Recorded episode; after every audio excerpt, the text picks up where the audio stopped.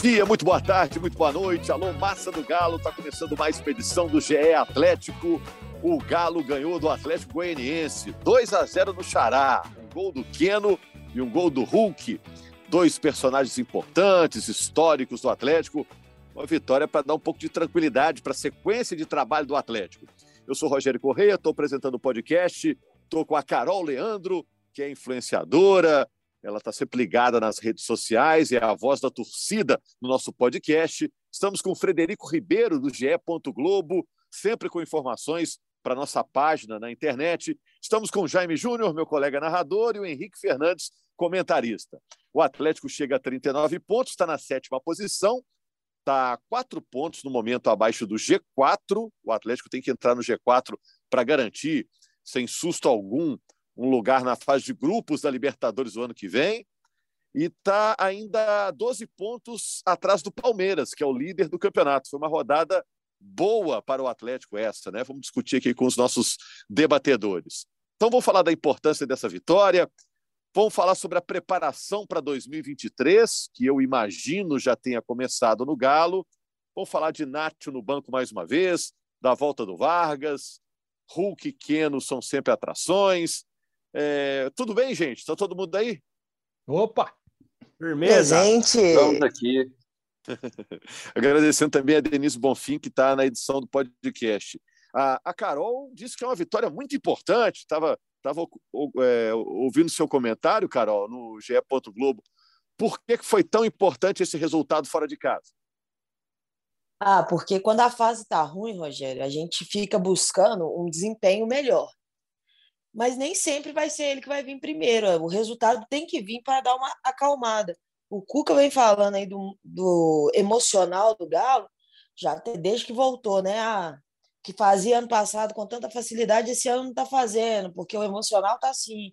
Então, uma vitória dessa é muito importante. Primeiro, porque a rodada foi boa, né? Tem que buscar o objetivo do ano e precisa de pontos. E segundo, para tirar essa, essa pressão que já estava muito grande, pelo menos reduzir essa pressão para conseguir jogar melhor. Ontem foi para tirar a zica, ontem foi Hulk com bola com bola rolando, Keno voltando a ser decisivo. Essa dupla funcionando muito bem, já é meio caminho andado para o Galo conseguir uma vitória e a defesa do Galo não tomou gol ontem. Isso, para mim, é um, deve ser comemorado igualzinho os três e, pontos. E, e, defesa com dupla prata da casa, hein? Natan e Gemerson. Eu tentei fazer uma pesquisa esse ano, seguramente não. O Fred é excelente nisso, é bom que ele esteja aqui, já fica a dica. Qual foi a última vez que o Atlético jogou com uma dupla de zaga de dois pratas da casa? Tem muito tempo isso, cara. Deve ter muito tempo isso. E Deve ter sido bacana... em 71. Deve ter sido em 71, né? E, e, bacana ver o Gemerson em boa forma. Eu esperava menos dele, né? Contra um adversário que é competitivo, não é um dos melhores times do campeonato em produção, mas tanto o Natan quanto o Gemerson, né, Carol? Segurinhos, firmes ali, o time conseguindo fechar um jogo sem tomar gol, que era importante, né, Carol? É, e sem sofrer tanto, né? Não é só que não tomaram gol. Conseguiram jogar bem, conseguiram sair jogando, que era um, um grande problema ontem, né? Já que o Alonso, que é o melhor nessa função, não estava em campo. E a zaga do Galo se saiu bem. O Gemerson, sei lá, seis, sete meses sem jogar. A gente fica com, com receio né, disso, porque o futebol brasileiro é muito pegado. E ontem funcionou. Ontem funcionou direitinho a defesa do Galo. Não, não foi aquela exibição maravilhosa, sabe? Aquela que você fica falando assim, nossa, esse time vai ganhar tudo. Mas esse ano eu não estava nem com essa expectativa, não. Ter um jogo seguro e ganhar tranquilo, eu acho que foi o melhor que podia ter acontecido para o Galo, pro Galo ontem. Agora é retomar o caminho dentro de casa, né? Fora de casa está funcionando. Tem que começar a fazer isso dentro de casa. E foi um jogo dentro que o Cuca prometeu, é. né, para o time, né? Assim, de certa e forma, Carol, Rogério. O Carol, e a, a Carol, o Henrique, ela usou a expressão bem mineira, né? Agora tem que ser isso dentro de casa. Dentro é... de casa. Dentro de casa tá compra, fora de casa tá bom, mas dentro de casa não tá muito bom não. O, mas o Cuca, o Cuca falou que a expectativa quando o Cuca chegou era ativar um interruptor e o time virar o time de 21. E o Cuca na última coletiva ele foi muito preciso em relação a isso. São humanos, você vai ter que fazer recuperações individuais para achar um novo encaixe coletivo e ele não está tendo receio em mudar, né? Sem o Alan, ele usa o Hevet, primeiro homem, ele mexe no posicionamento do Zarate, abrindo ele como meia direita, como foi em 21, ele faz dupla de ataque em vários momentos no Acioli, o estádio do Atlético Goianiense. A gente viu uma dupla de ataque bem fixa, bem clara, com Hulk e Sacha, no segundo momento com Keno também encostando por dentro, quando o Rubens entra fazer o corredor. Então, assim, é, ele tá lançando o jogador, a gente viu o Caleb e Rubens fechando, ele tentando dar um pouquinho mais de espaço para os jogadores jovens, né? Rodando no ataque, você vê jogador que foi titular algumas vezes como o Pavon, dessa vez não é aproveitado, reintegra Vargas. Ele tá tateando o time, mas ele, ele disse que o processo até chegar ao futebol de 21, ele, ele leva tempo. E, e, o primeiro passo, o primeiro sinal de o Atlético voltar a ser um time forte que o torcedor confie, é uma vitória como foi nesse domingo que é uma vitória com pouco susto, uma vitória eficiente, com melhora de um tempo para o outro. Achei o segundo tempo do Galo bem melhor que o primeiro, embora no primeiro já tenha competido bem contra o Atlético Goianiense. Então, assim, passa muito por isso. E o próximo passo para recuperar o Atlético de 21 é ser um time é, que se impõe em casa e converte chances. Se impôs muito bem contra o Goiás, mas não converteu as chances para ele se tornando o time é, competitivo, sempre competitivo, regularmente competitivo, time que o torcedor confia, que a imprensa confia, os analistas confiam, né? E, e, e finalmente o time brilhante, que aí era, era o time do ano passado. Então essa vitória ela teve a semente do que o Cuca quer plantar. E acho que o Cuca fica para o ano que vem, tá? E acho que ele já está trabalhando para construir base para no ano que vem o Atlético voltar a ser gigante uh, dentro Por que do cenário que você brasileiro. acha? Por que, que você acha? é uma informação. sensação, é uma sensação. Ele está fazendo algumas mudanças. Eu acho que depois da eliminação na Libertadores, eu esperava uma reação é, do Cuca de mais desânimo e ele está juntando forças. Estou com essa sensação, cara, mas não tem informação nenhuma absolutamente. Sei que o mercado não é bom para uma reposição a ele. É, e sei que depois da eliminação é, para o Palmeiras, provavelmente a diretoria de futebol do Atlético ia preferir tentar antecipar aí um anúncio já para o próximo treinador, ou um acerto para o próximo treinador, e provavelmente a gente da imprensa já saberia alguma coisa nesse sentido. Eu acho que o Cuca vê com bons olhos essa permanência e, e acho que alguma coisa já foi conversada. Acho que existe ali um. Não sei qual é a sensação do Fred, que acompanha o clube mais de perto, tá? Mas assim, eu tô, o contato que eu tenho com o Cuca são todas as entrevistas coletivas e a sensação de ambiente. E eu acho que ele tem vontade e talvez esteja mais perto de ficar no ano que vem do que as pessoas imaginam e, e já está começando a tentar montar o time, remobilizar para fechar num viés de subida, que foi o grande segredo dele para 2013. 2013 só foi possível porque em 12 o time não foi campeão, mas terminou para cima. Quando teve uma oscilação naquele brasileiro de 12 e saiu da briga pelo título efetivamente, viu o Fluminense abrir vantagem, com muito problema de arbitragem, é verdade. É, o Atlético poderia terminar a temporada em baixa. Aí na reta final ele volta a ganhar fora, ganha o um jogo contra o Botafogo no Rio e ganha muito bem um clássico na última rodada, que dá ao Atlético a vaga direta na Libertadores. Então, o Cuca sabe que tem que fechar a temporada num viés de subida. Para ele ter em 2023 setinha para cima, para inaugurar estádio, que ele anime os gestores do Atlético a investirem no time para a próxima temporada. E eu acho que ele está tentando construir base, pensando no ano que vem no que ele pode herdar dessa reta final de ano. Além da questão técnica de ter que buscar a vaga na Libertadores por questões financeiras e desportivas. Você ficar fora da Libertadores é trágico. Ele também quer construir bases para o ano que vem. Eu quero a opinião do Jaime também, mas Fred, você foi citado aí, né? Está aparecendo debate eleitoral. É, mas aqui, é, o, o Cuca deu alguma pista de que pode ficar, né? Que há o interesse da diretoria, é claro, né? Eu vejo a postura do Cuca ao lado do campo de um cara que está motivado para trabalhar, está afim, né? Mas ele não dá nenhuma pista na entrevista de que pode ficar, ou já deu e passou batido aí. Ah, eu tô com você, Rogério. Se ele deu alguma pista, eu não percebi, mas acredito que é uma tendência natural que ele fique. Sempre tem aquela questão de ele poder ser o sucessor do Tite na, na seleção, talvez ele possa esperar ou até perguntar para a CBF se existe essa possibilidade até para ele se planejar. Eu acho que o que joga é, deixa a favor até, do Deixa eu até acrescentar uma coisa aqui, Fred. É, eu não sei se essa expectativa do Cuca vir ser a sucessor do Tite, né? Isso é muito nossa aqui de Minas Gerais, né? Eu, Sim. Às vezes eu falo com o, gente de fora. Também, eu, né? É, às vezes eu falo com jornalistas de fora, eles não têm essa, essa expectativa tão grande, não, entendeu? É, até acredito que não se fosse fazer uma, uma matéria sobre isso e não seria o favorito, assim, até nos bastidores da CBF.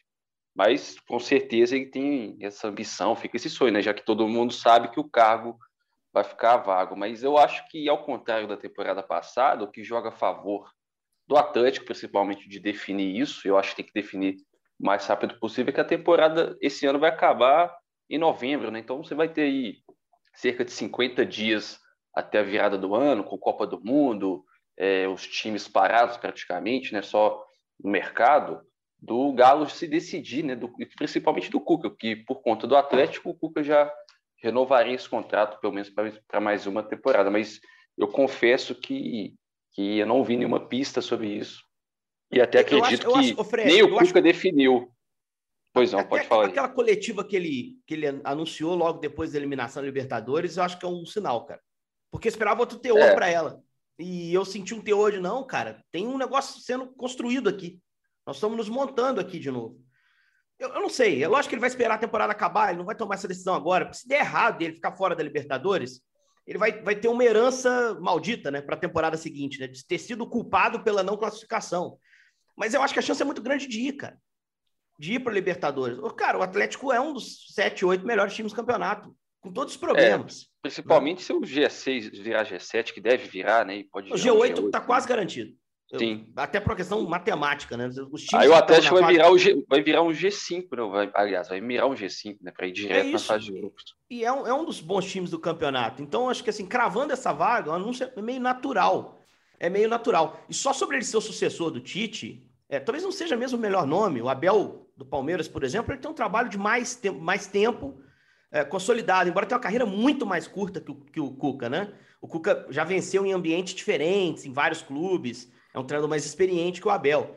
A dúvida é se esses caras vão querer pegar a seleção. Ah, a seleção brasileira. Isso mexe muito com o brasileiro, o treinador brasileiro. O Abel, se, entre uma proposta da seleção brasileira e uma do Benfica de Portugal, eu tenho dúvida se ele escolhe a seleção brasileira. Eu tenho dúvida se ele escolhe a seleção brasileira. Eu acho que o olhar dele é para outro lugar. Né? O Jorge Jesus, que era um cara que tinha ali aquela hype grande, essa última negociação dele com o Flamengo abalou a imagem dele né? A maneira como ele se ofereceu, o Paulo Souza, aquela confusão toda, isso abalou a imagem dele, tirou um pouquinho daquela mística sobre ele. E o que o Dorival está fazendo também no Flamengo. Então, assim, é, pode acabar sobrando para ele por falta de nomes. É, porque não é fácil você fazer uma reposição é, e, e, convencer alguns treinadores de ponta hoje, principalmente os estrangeiros, a, a assumirem a seleção se os caras tiverem outro objetivo, que é voltar para a Europa, por exemplo. Agora, Jaime, vamos mudar o assunto aqui e falar do jogo contra o Atlético Goianiense. É, por que, que o Nacho é banco com o Cuca? Sem sair também totalmente do assunto Cuca, né? Ah, em todas as prévias, o Nacho estava como titular. E ele não foi titular. Na sua opinião, Jaime?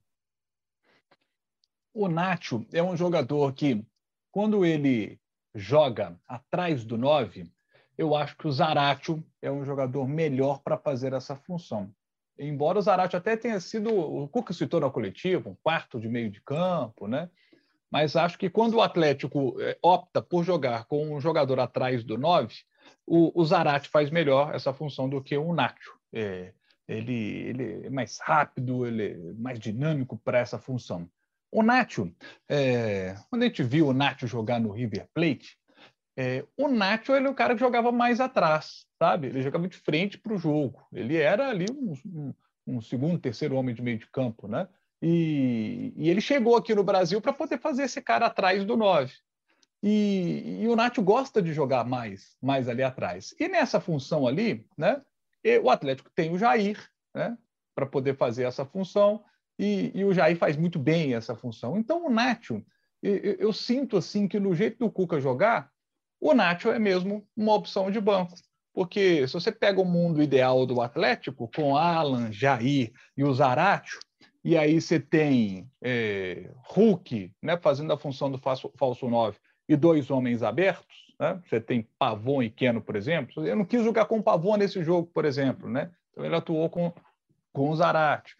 Então, eu acho que o, do jeito que o Cuca joga, o Nacho é, é banco mesmo. Eu, eu, tenho uma, hoje uma convicção assim comigo. É, não sei se vocês concordam, mas é uma convicção que eu tenho. E até conversando com o Fred Fortes, que foi analista de desempenho do Atlético, a gente batendo papo sobre o Galo, sobre ele, ele viveu muito isso, ele estudou muito o Atlético, né? E ele me disse o seguinte, assim, Jaime, para mim, Nacho e Zaratio, é, eu não gosto dos dois. É, eu prefiro o Atlético sem os dois juntos, sabe? É um ou outro. E, e eu, eu, eu, estudando o jogo com ele e notando essas questões, falei, poxa, os caras têm razão. É, o, o, Atlético com Nacho e Zaratio, ele não funciona tão bem. Já vi muitos torcedores falando a respeito disso. Então, eu acho que o, o Nath é uma ótima opção no banco. Eu acho que ontem, por exemplo, ele entrou, Ademir entrou, Vargas entrou, e eles conseguiram manter o nível do jogo do Atlético. Sabe? O Nath quase então, fez acho... dois gols, né, Jair? É, então fez assim, um eu acho que o Nath... quase fez outros. Isso, eu acho que ele é, ele é um bom jogador para o Galo ter no banco de reservas. E um dia Agora, que uma, uma das melhores atuações do brasileiro ano passado foi com o Nath Zarate, hein? Isso, é. sim, uma mas... das melhores. Atlético Goianiense 4x1 no Mineirão foi um chocolate. Estamos falando do Goianiense do ano passado. Sim. Eu não gosto é, de cravar eu... essas coisas. Não gosto. Sim. Ainda mais é. que jogador versátil como o Zarate, né? Você adequa ele ah. em várias posições. Sim, sim. Mas eu, eu, acho que foi mais uma exceção da regra do que a regra. É. O Carol, e o Vargas voltou, né? É, entrou durante o jogo. O Atlético deveria dar outra chance para o Vargas contar com ele para 2023? O que, que você acha? Rogério, eu acho que já que, pelo menos para esse ano, ele vai ficar de qualquer jeito mesmo, o Cuca fez o certo, de voltando ele, principalmente por ser um jogo fora de casa. Ah, ele não tinha esse receio da recepção que ele teria. É, achei até que ele ia ter mais tempo de jogo do que, do que teve. E por mais que a gente tenha ficado chateado em algum momento lá da eliminação com o Vargas, ele é patrimônio do clube. Ele custou dinheiro para o Galo, ele custa dinheiro para o Atlético mensalmente, e a única coisa que ele pode dar em troca é o ganho técnico em campo. Então, tem que voltar, ele tem que, que reintegrar, colocando nos jogos de acordo com, com quem acreditar que ele possa melhorar o Galo ou mudar uma situação de jogo. Ontem ele criou essa, esse lance do gol que o Fred falou, o gol do Nath que foi anulado. Essa jogada começa com o Vargas. E essa é a importância do Vargas. Ele é um cara que agrega na criatividade, o time fica mais ofensivo com ele. E se tratando de um patrimônio do Galo, a gente não pode simplesmente largar para lá e abandonar, não. Se na janela de transferência tiver uma boa proposta, aí tudo bem. Mas até lá, ele, como jogador do grupo e com a técnica que ele já mostrou que tem, eu acho que tem que reintegrar ele, porque a gente ganha mais com ele de opção do que com ele afastado. Com ele afastado, ele é só uma despesa. Ele de opção, ele pode ajudar a construir os pontos que a gente precisa até o final do, do campeonato. E aí, agora, o planejamento para o ano que vem, aí vai depender muito, né? Vai depender do treinador, se o Cuca realmente fica ou não fica, depender do que o Atlético quer montar de estrutura de, de equipe, para ver se ele vai continuar ou não. Agora, daqui até o final do campeonato, eu acho que ele deveria ser mais utilizado, só que esse tempo que ele ficou fora vai custar caro para ele. O Sacha volta a mostrar o quão confiável ele é. Precisou de alguém? você pode contar com o Sacha. Ontem entrou e jogou muito. E aí eu acho que o Sacha já está na frente dele nisso. O Kardec, quando tiver como opção de novo, também está na frente dele, porque às vezes que entrou, jogou bem, começou até a torcida falar a respeito de jogar ele com o Hulk. Então agora o Vargas vai ter que correr atrás do prejuízo que ficou aí com esses afastamentos. E, e enquanto estiver aqui, tem que usar. É, ele foi cancelado, né? para usar uma expressão da internet, né, Jaime? Mas está sendo descancelado aos poucos, né? Acho que também o Atlético, se tiver que abrir mão dele, o fará tranquilamente. O elenco do Atlético ele está mudando muito em relação às opções, as opções de banco. Né? O time titular mudou pouco do ano passado para cá, mas em relação às opções, que é a condição que normalmente o Vargas é, tem, né? Ser uma opção de banco, o Atlético está mudando muito. Você acha que ele fica, Jaime, ou você acha que ele sai? É só uma opinião, né? Ô, Rogério, o futebol as coisas mudam muito rápido, né? Então, o Vargas hoje é um jogador que o torcedor do Galo está de, de, nariz torcido para ele, mas agora o Galo tem uma reta final que é muito importante para se classificar para a Libertadores. E o Vargas, a gente pode chegar no final do ano aqui dizendo que o Vargas foi fundamental para o Galo ganhar uma vaga na Libertadores da América, sendo titular ou não, saindo do banco, sendo importante para mudar a história de um jogo. Então, só depende agora do Vargas de mudar essa realidade, se entregando. Uma primeira coisa que a torcida do Galo não abre mão dos seus jogadores que o jogador se entregue em campo. Então, se o jogador está se entregando em campo, o torcedor está vendo, sabe? Torcedor que gosta de ver o jogador que volta, que ajuda na marcação, dá carrinho. Torcedor do Galo, do Galo gosta dessas coisas. E, claro, o que ele gosta mais é do jogador que participe efetivamente do jogo, que seja. O cara é atacante, então ele tem que fazer gol, ele tem que dar passe para gol, isso é fundamental. E, e, e o Atlético, gente, a classificar-se para a Libertadores da América, fazendo aqui a, as contas, eu, acho, eu queria trazer aqui um dado que eu estava estudando hoje que é importante.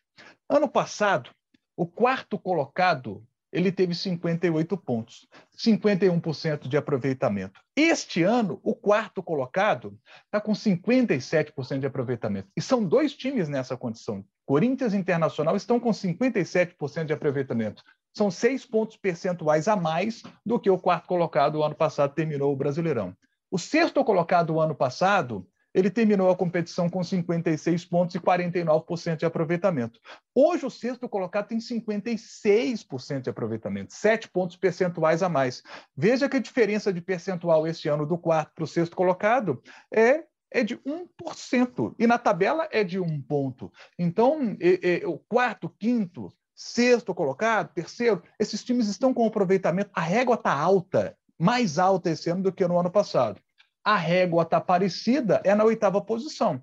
Porque o oitavo colocado do ano passado foi o América, com 46% de aproveitamento. Esse ano, o América também tem 46% é, de aproveitamento.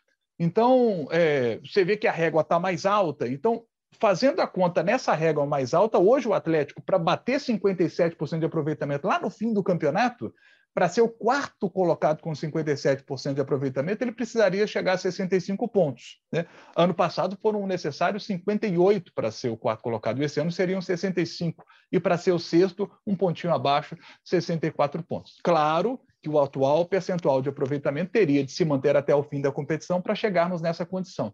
Mas a régua esse ano é fato, a régua está mais alta. Então, o Atlético, para bater 64 pontos, hoje ele tem 39, ele precisaria de mais 25. Então, seria uma campanha de oito vitórias, um empate e quatro derrotas. Ou sete vitórias, quatro empates e duas derrotas. E o Atlético, nessa reta final, nos 13 jogos que restam, o Atlético terá sete jogos em BH e seis fora.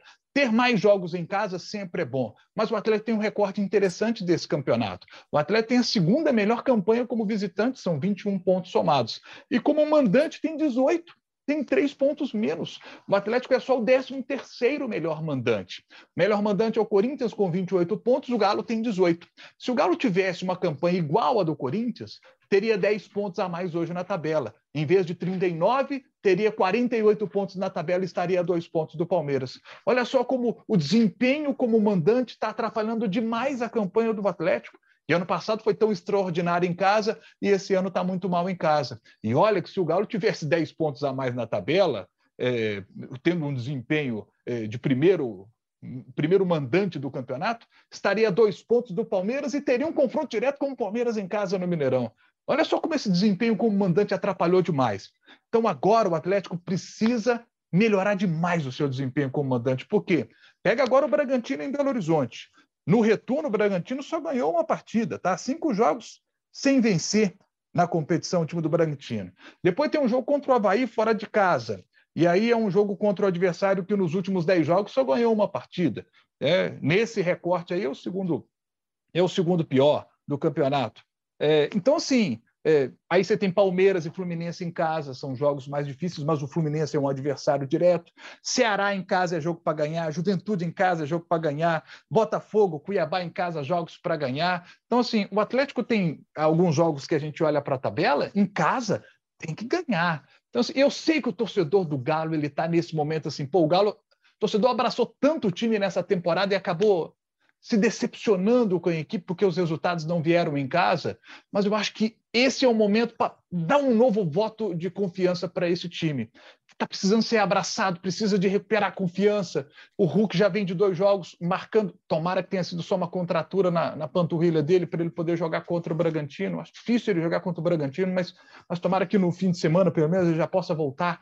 Mas esse é o momento da torcida. Ô, gente, não tem jeito. Abraçar o time de novo, porque essa reta final é fundamental. A liberta, eu não vejo, eu não consigo imaginar o 2023 o Galo abrindo o seu novo estádio, não estando na Libertadores da América. Então, o time de torcida tem que estar junto nesse momento para o Galo alcançar o objetivo.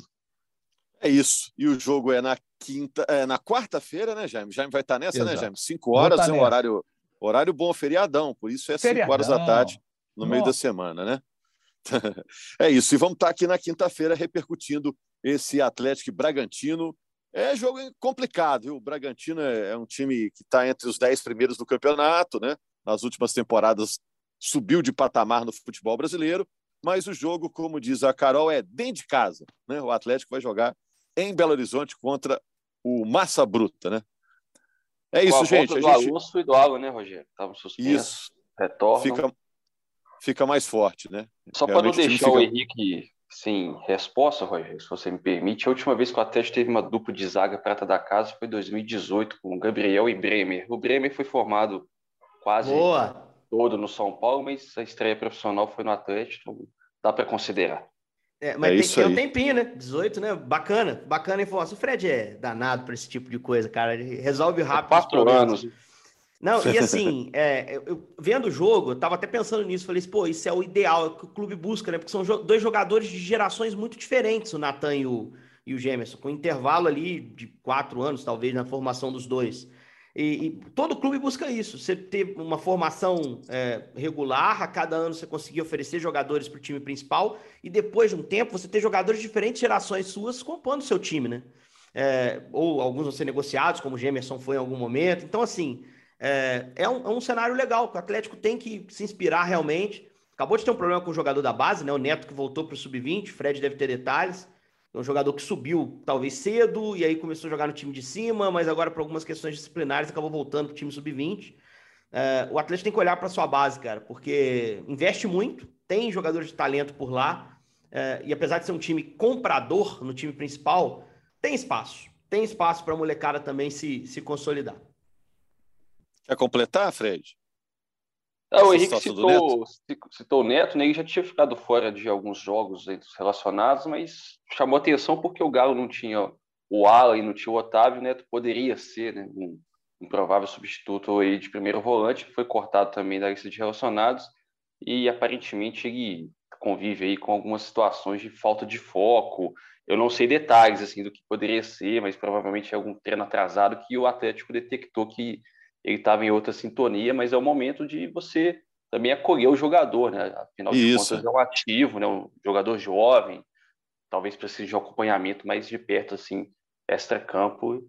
Provavelmente não deve mais ser utilizado nessa temporada, com a volta do Alan. O, o Cuca testou o Hever de primeiro volante, acho que, que agradou o treinador do Galo mas é um, é um promissor volante que estreou, acho que em 2017 ou 2016, com com 16 anos, pelo Levi, depois voltou, todo mundo esperava que iria explodir a qualquer momento e tem essa situação aí para ser resolvida. Aqui, só é, para fechar, eu acho que o, ca... é, o, caso, o caso do Neto, eu acho que é um exemplo para o Atlético observar para as próximas oportunidades que o Galo provavelmente dará aos seus atletas. Porque o Neto subiu muito cedo. Com 16 anos, ele sobe, estreia contra o Tombense, me lembro bem, fiz esse jogo, o Atlético usou os reservas e esse menino é, fez ali a sua estreia contra o Tombense lá em Tombos e jogou muito bem, fez uma boa partida. Ali a gente já via a qualidade toda que esse garoto tinha. Então o Atlético já trouxe esse menino profissional. Me lembro como o Sampaoli estava aqui, ele tinha aquele time do Sparring, o Neto fazia parte desse time do Sparring ali, naqueles trabalhos do, do Sampaoli. Eu acho que faltou para o Neto é, jogar mais na base. Sabe, hoje a nossa base, a categoria de base no Brasil, hoje está muito legal. Você tem muitas competições, você tem Brasileiro Sub-20, Copa do Brasil Sub-20, Brasileiro Sub-17, Copa do Brasil Sub-17, com transmissões do Sport TV, a gente pode acompanhar essa garotada, a gente transmite os jogos. Então, assim, o Rubens, por exemplo, teve isso. O Rubens é, fez muitos jogos pela base, sabe? E, e eu vejo um Rubens é, muito maduro jogando no, no, time profissional. Eu gosto demais do futebol do Rubens, talentosíssimo, assim como o Neto também é. Mas acho que faltou para o Neto, na sua trajetória, jogar mais na base. Acho que ele subiu cedo demais. Então, acho que é um exemplo para ser observado, estudado, o que aconteceu com o Neto. Né? Não sei se tem uma outra situação extra-campo que pode também ele... estar acontecendo, a gente não saber, mas acho que esse ponto é importante a se observar. Ele vai estourar a idade de sub-20, acho que esse mês ainda. Então, acho que se eu fosse dar algum palpite, provavelmente o Atlético vai começar a emprestá-lo né, no ano que vem, por já é. não poder jogar os campeonatos de base. É garoto ainda, valeu, gente. É garoto ainda. É algum vovô que estragou o neto, muita bala, muito carinho, muito paparico. Mas faz parte do garoto aí ter esse ajuste, né? Início de carreira, né? Boa sorte para ele e o Atlético continua tendo ele como um jogador, um ativo, né? Grande abraço, gente. Voltamos na próxima edição do podcast, quinta-feira, hein? Encontro marcado com você, torcedor do Galo. Valeu, gente. Apita pela última vez. Deu Galo.